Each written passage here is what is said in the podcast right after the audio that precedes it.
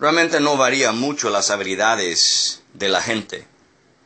Pero lo que se hace una gran diferencia entre la gente exitosa y la gente no tan exitosa es su deseo de alcanzar un nuevo nivel en su potencial.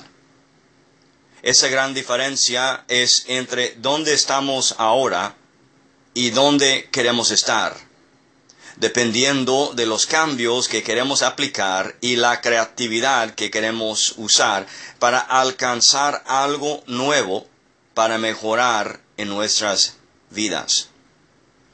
Cuando nosotros queremos obtener algo que nunca hemos tenido, tenemos que estar dispuestos a hacer algo que nunca hemos hecho.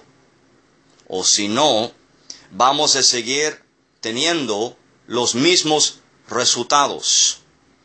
El día de hoy tenemos que preguntar cuáles son las cosas que estoy dispuesto a cambiar para poder mejorar.